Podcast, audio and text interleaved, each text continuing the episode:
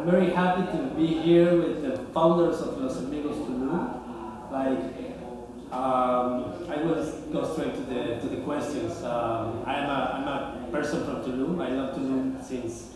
In fact, I came back in 2012 for a raid, a psytrance raid that it was like it will be the Mayan awakening or something like that. And it was fun because the local people said like, okay, the 2012 will be the, the shift of, of, of, of era and stuff. And then in 2012, Los Amigos get founded. I don't know how it happens. It's, it's very interesting. Meant to be. Uh, what, what, what you did. The end of the world. So, how do you guys reflect that in your work? Did you really even believe in that kind of affirmations of Mayas and civilizations? Yeah, of course.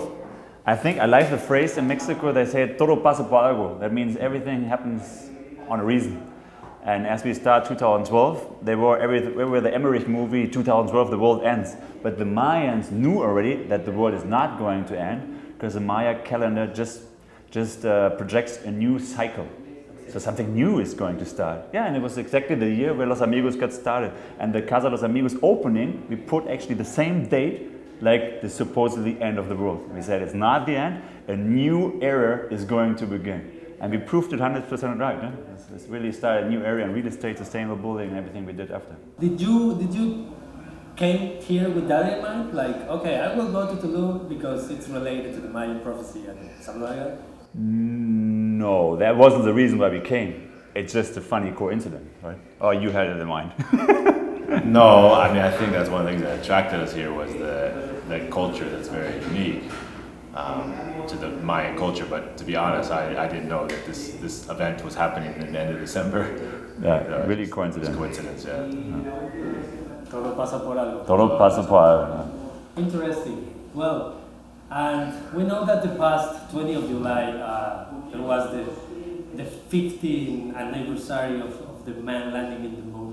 And what did uh, you know inspired you? And they said like, let's go to the moon. You know, um, what what what was the inspiration?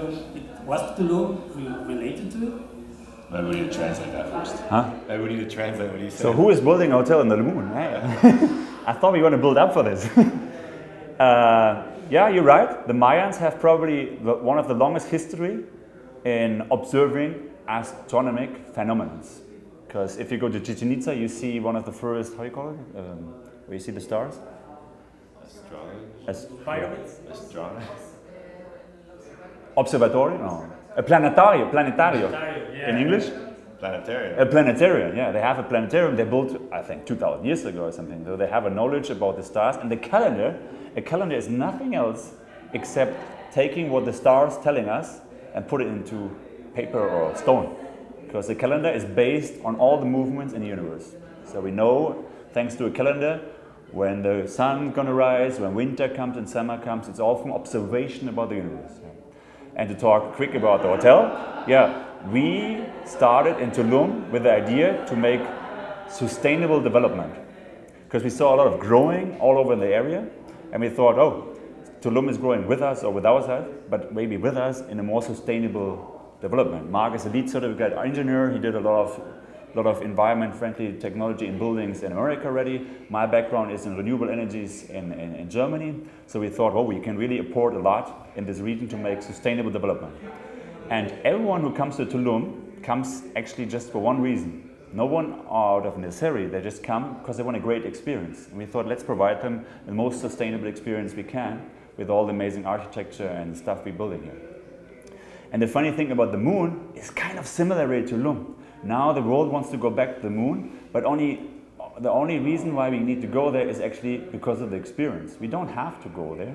People would go to the moon just because it's a great experience, and at the moon it needs to be completely self-sustainable. Because what we discovered in the last years, we don't need to bring much resource; they're actually already there. And uh, as we do, as we showed already that we can develop very sustainable uh, great experience in Tulum. We thought, hey, on the moon, it should be, it's, it's a nice challenge for the team to get us to the next level to build a self-sustainable experience on the moon. As we know from the astronaut, everyone who went to the moon and saw the Earth from this distance, it's kind of, kind of mind or changing the perspective of life. And that's what happens with a lot of people who come to Loom. Maybe you too, right? You came to Loom and now you have a different perspective of your life because you're literally so connected to nature here and so connected to people really grounded. So what we're doing right now, since we consider ourselves already going in the right direction, every week some hours of our team are dedicated to work on the project for the moon. Because we think in the next five, six years, humanity has a possibility to bring stuff to the moon to make it happen. If the infrastructure is there to make it possible, we need to have the project ready. And that's why we're going step by step by step forward to this. And if the rocket, this is the main thing, I mean, we need to explain quick that, yeah, the, that, that the main thing is what happens right now in the rocket uh, technology is going to change because before we had not reusability of rockets. That's why that's the only reason why rocket flying is so expensive. You get in the rocket, you fly to the moon and back, and then you can't throw away the rocket. The rocket is gone. that makes it so expensive. Imagine you need to fly, you need to, turn, to uh, throw away the, the airplane after flying to Mexico City. It wouldn't cost hundred dollars. It would cost hundred million, hundred million dollars. But right now, this has completely changed. And so again, we get a chance to do something. And there's a nice history part. Why got America to the moon? Because America, as John F. Kennedy said, we need to go to the moon now in the next decade and do the other things. They had no clue. So what they did, they took Wernher von Braun. Wernher von Braun was the only one, is the, the most recognized expert in rockets in the world, and he was German. They took him from Germany, and he started the moon-based program in Apollo 11. They achieved everything below uh, him. So there was a German involved in the past, and it's funny that maybe a German is involved in the future too. What's your motivation to go to the moon? yeah, I mean, the, the moon project is it's something I don't really know much about. it's top secret. Nico, Nico starts talking about it, and then next thing you know, they're presenting renders of the of the moon project, and now we have a render outside for 2030, I think we said. Um, yeah, Nico usually comes up with these ideas, and then I ask like the questions like, how do you get the land? Like, who's going to sell you the land? And I ask kind of the, the serious questions because I don't really get how it works. Yeah, and I can answer this. Right now, the Earth belongs to no one, uh, the, the moon. What you can do if you Google the internet, there's actually some sites who give you the permission to buy moon land, but it's not really registered in the United Nations or something. So it's still, no one can reclaim it. That's why we're working on a, on a moon-based project, because it's not going to be established like forever because this is exactly the point. There is not really there is not really someone who can claim the land uh, for themselves. Actually, the first moon landing, they thought, should we really put the American flag in or should we put the United Nations flag in? Then they decided for the American flag, but it doesn't mean that this territory is American. So there is not really it's a little bit similar with Tulum because as we get to Tulum, there is everything is ejido land, like Indian land, so basically it's no yeah, one's land, right? Yeah. So the, the land titles is not clear yet, and we are expert in that. but you think that it's going to happen in the future? It's going to happen if, if it gets more dense. It's like in everything. Tulum, you see it. It was just jungle. It belongs to no one. With more people coming, they they put the public notary in place and they put land, land titles on it. So it's all going to come. Here, it's the th- first important thing is the vision as we had so much success with our team, because what we, what we figured out here, we have all the success we have in Tulum with the most sustainable project ever, the biggest project ever, we achieved just because of one thing, because we have the most amazing team with us. We thought, wow, what else is possible to make now a compelling vision for the next 10 years? What could we achieve with this team? And we thought, wow, usually there's this phrase, the sky is the limit, and the sky is definitely not the limit. So we thought the limit, there is some people want to go to the, to the Mars, Mars, and beyond. We said, nah, let's be a little bit humble and choose the goal to the moon. Because this is in surface, we know pretty good. We know that it's just a sixth of the gravity, so it's going to be a great experience to walk on the moon and just, just make nice jumps. Or you have a gym in our amenities where you can maybe uh, push bench press 600 kilos and have a great experience to view the, view the, view the Earth from another planet or from another moon. So we thought it's perfect because it's a new experience no one's need, but we are sure if we put it on the market, people are going to pay to have this experience on the moon. Imagine you just got married and have your luna de miel or honeymoon on the real moon. so this is people get excited about it. And the same with the Tulum. We make people excited to come to our development and have the unique experience. And the same is on the moon. And we're not the company who designed the infrastructure. Like I didn't build the plane to come here, and I'm not going to build the rocket to go to the moon. But we know pretty much what's going to happen in the future. And like you see, these developments here, the developments cost between 10 and 20 million dollars we're doing right now, and we don't have the money. We put the vision out there, and people invest because they trust us. that we are capable to turn the vision into reality. And if the infrastructure to go to the moon is there, then I'm pretty sure if we have a nice project, that people trust us to make even this vision turning into reality. And that's really exciting, and that's why all the team is excited about it, and hopefully things they work in the right company because we are going to the moon. yeah, I mean, I think everybody that you ask, I think probably they don't believe you and they think you're crazy. But the thing is, is uh, they think we're crazy. But there's a plan. The thing is, is everything that we wanted to do up until now, we've done. And most of the time, the things we've done along the way were crazy, but now they're not so crazy. Right. And the newest one is the drone, right? Right. No one would ever imagine that. I wouldn't imagine that. And now we're purchasing the first drone. So it's like it's it's another step in between what we've done now into the moon, but it's another step of in that direction. Yeah, what people sometimes why they think we're crazy is they don't understand that we're living in times where technology evolves exponentially. Because we are used to think linear. Think things change in a while. But now things not change in a while, they're thinking rapidly. You know? People have even no idea how much technology and opportunities are in their phone.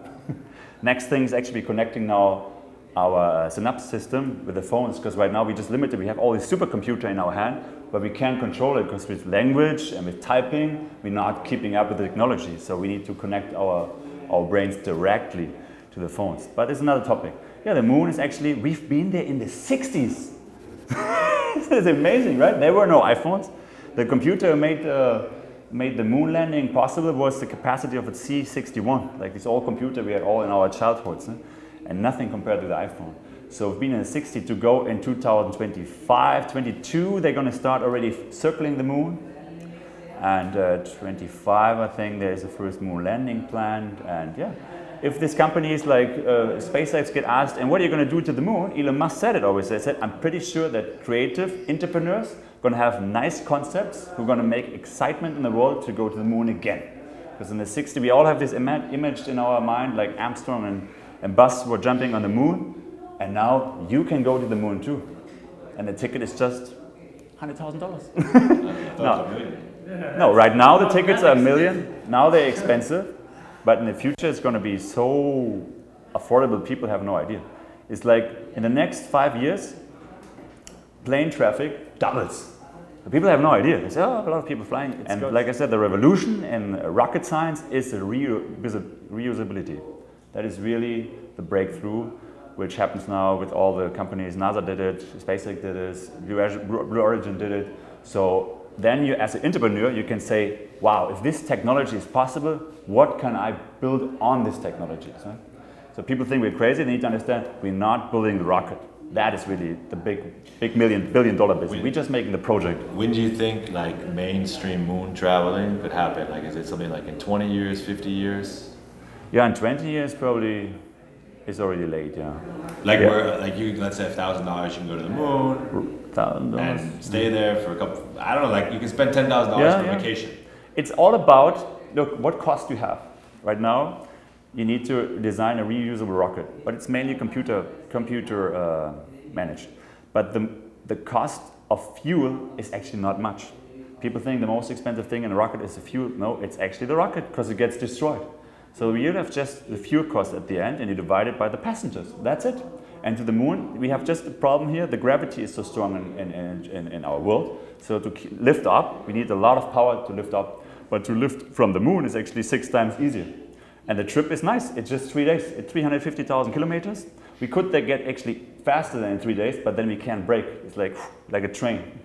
So we go with low speed. People have a great experience for three days because three days, uh, three days, three days completely, um, yeah, like a cruise.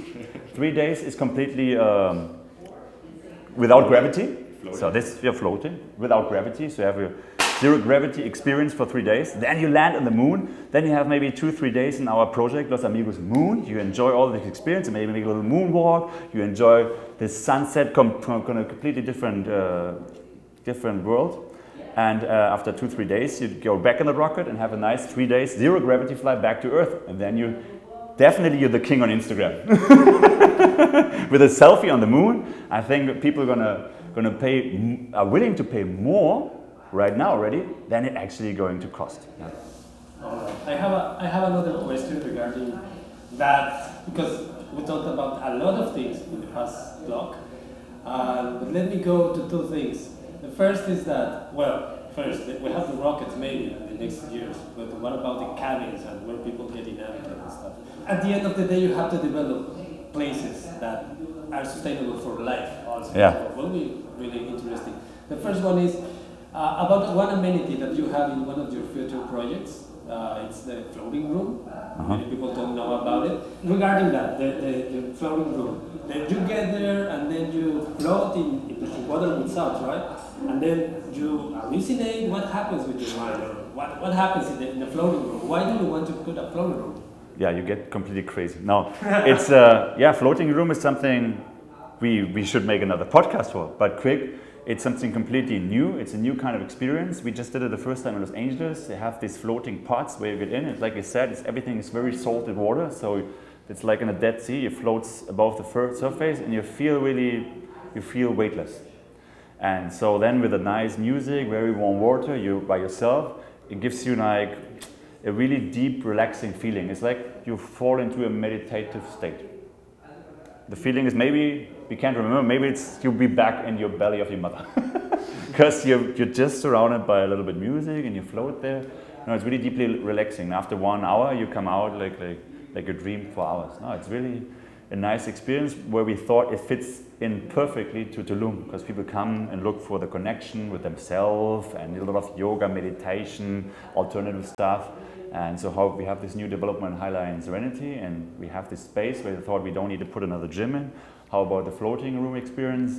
And we know already from all the people and now by ourselves too, who did it, they really love the experience. And that's what we're mainly creating here. With all our developments, we try to create very unique, very sensitive uh, experience. And yeah, talking now about the moon, it's really, it's really feels like zero gravity too. All right. You need to do it still, Mark. Yeah. The next time in Los Angeles. Uh, uh, the other day I was talking with some guy with, from a big art store here in Tulum, and he said, "Ah, los amigos, yeah, they, they, they, they are like the Elon Musks of Tulum, you know." But he doesn't know you guys. He, he doesn't know anything about you as as, as, as persons, but he knows that los amigos are the Elon Musk of Tulum. Uh, what, what, what did you guys? How did you do you feel about this? That the people of this small town in, in southern Mexico looks you looks at you as, as, as you know like celebrities. Yeah, I don't feel like we're celebrities. I feel like our projects are really the celebrities. Like we built it with Paran Panoramic, the first 360 rooftop infinity pool. I think it's amazing. I think really it's amazing. And we just talked with people from the municipal, and they don't even know what they have in their city. so we need to push a little bit more on the marketing and communication that the world really knows what in Mexico, in Tulum, in the jungle, the team accomplished, right? That's one thing. And yeah, maybe they make the combination first. We love Elon Musk, everything he does. He brings a lot of platform for the future. Like he is working actually on the space rockets who bring cargo to the moon, to the Mars, to intergalactic uh, transport. So if you have entrepreneurs like this who literally change the opportunities of the world, then you can build on that and say, oh, if Elon Musk builds a rocket transfer to other planets, let's think what to do on other planets. So we can jump on that and create new opportunities. Like we created the airplanes routes around the world. So I can, as a German, work now in Mexico and Colombia. We can fly around because we have this air, airfare network, and for really cheap money, we can just hop around the world. We didn't invent it, it just we're entrepreneurs. Huh? With Tesla, for example, we have Tesla, which is a company Elon Musk founded, and we feel pretty much connected because the values of the companies are pretty much the same. What Tesla, for example, wants to do is wants to make the world more sustainable with better cars, with cars who work 100% electric, doesn't contaminate anything, and they're more sustainable. And we do kind of the same trip. We don't build cars, we build buildings. Because this is the two things people really spend money for. They, they live in buildings and they drive cars. So Elon Musk is taking care of, of cars, we're taking care of the buildings. And I, I think works really good together. Yeah, I, I think with, I think we, since we've known each other, we've always been big fans of Apple stuff, and Tesla's kind of naturally been big fans of ours. And so I think we naturally kind of go with that thought process of like we want the most innovative stuff, we want to be like first, we want to be like, and of course sustainability goes with it. and I think that's just kind of like in our in our mindset because we're also such big fans of these other companies, and so I think it is. We have had people come to us. I mean, we've had buyers from uh, owner workers in Tesla buy with us, and we've had workers feel the connection, huh? Airbnb buy with us, and Apple, and they also describe us that way, and they kind of feel it too without us even saying it. So It's a value I think it just um, it's just natural for us. I think it's just we, we, we follow these guys. I think we love their products, and they're always they were always in the first craziness of their market. Like when they invented this stuff, they were always crazy, and now they're mainstream. And so I think um, we're kind of we have the same type of feeling in our mind, and so I think that's natural. We get the the connection. I have just one last question. Oh, It, about the drone. Yeah, first of all, I got to say, because you said uh, Los Amigos does such a great stuff, it- we are really grateful because everything we do is really just possible in Mexico. That is really important to think because sometimes people think, ah, foreigners come, everything we do wouldn't be possible in the US by, by yourself or something, or I couldn't do anything we do here in Europe or in Germany neither. It's really the combination of great ideas and a country like Mexico where it's going, where you can make it happen. So that's really one thing. And same with the drone. It's an exciting technology we implement now in Mexico, and we're really proud that it's possible here, right? So everyone we talk from the government is really excited about it. Eh? In America, it would be probably di- more difficult, right? and in Germany, forget about it. But here we feel like this is really the new country of the endless opportunities, which was America maybe in the 60s or something. I feel it really in Mexico. So that's is the basic. That's the main motivation actually. To feel wow, in this country you can really realize your dreams and making things happen. So yeah, the drone is maybe another podcast, but it's gonna come. Yeah. the last podcast. Huh? That's the last podcast. Also, Did uh, we last, yeah, last podcast we had, actually yeah, in the last podcast we talked about. Don't go in the picture. Um, yeah, we want, I want to give a shout out to Charlie because Charlie here with us today. He's our web designer, and we have a very beautiful website. And on that website, you can see uh, also more about maybe the moon. I think we have a render, some stuff about the moon, and some other things that we're working on, um, the drone, and some other cool projects. But just want to say that uh, thanks to Charlie for helping us out with that. What, yeah, whatever you see on the website, it's Charlie, right? So whatever arrow you see, it's Charlie too. But the website looks pretty cool. Yeah. Nice guys. Yeah. Well, There we it was a pleasure to have you today, guys, and let's hope for, for the next podcast with Los Amigos Tulum. And stay in touch, guys. Thank you.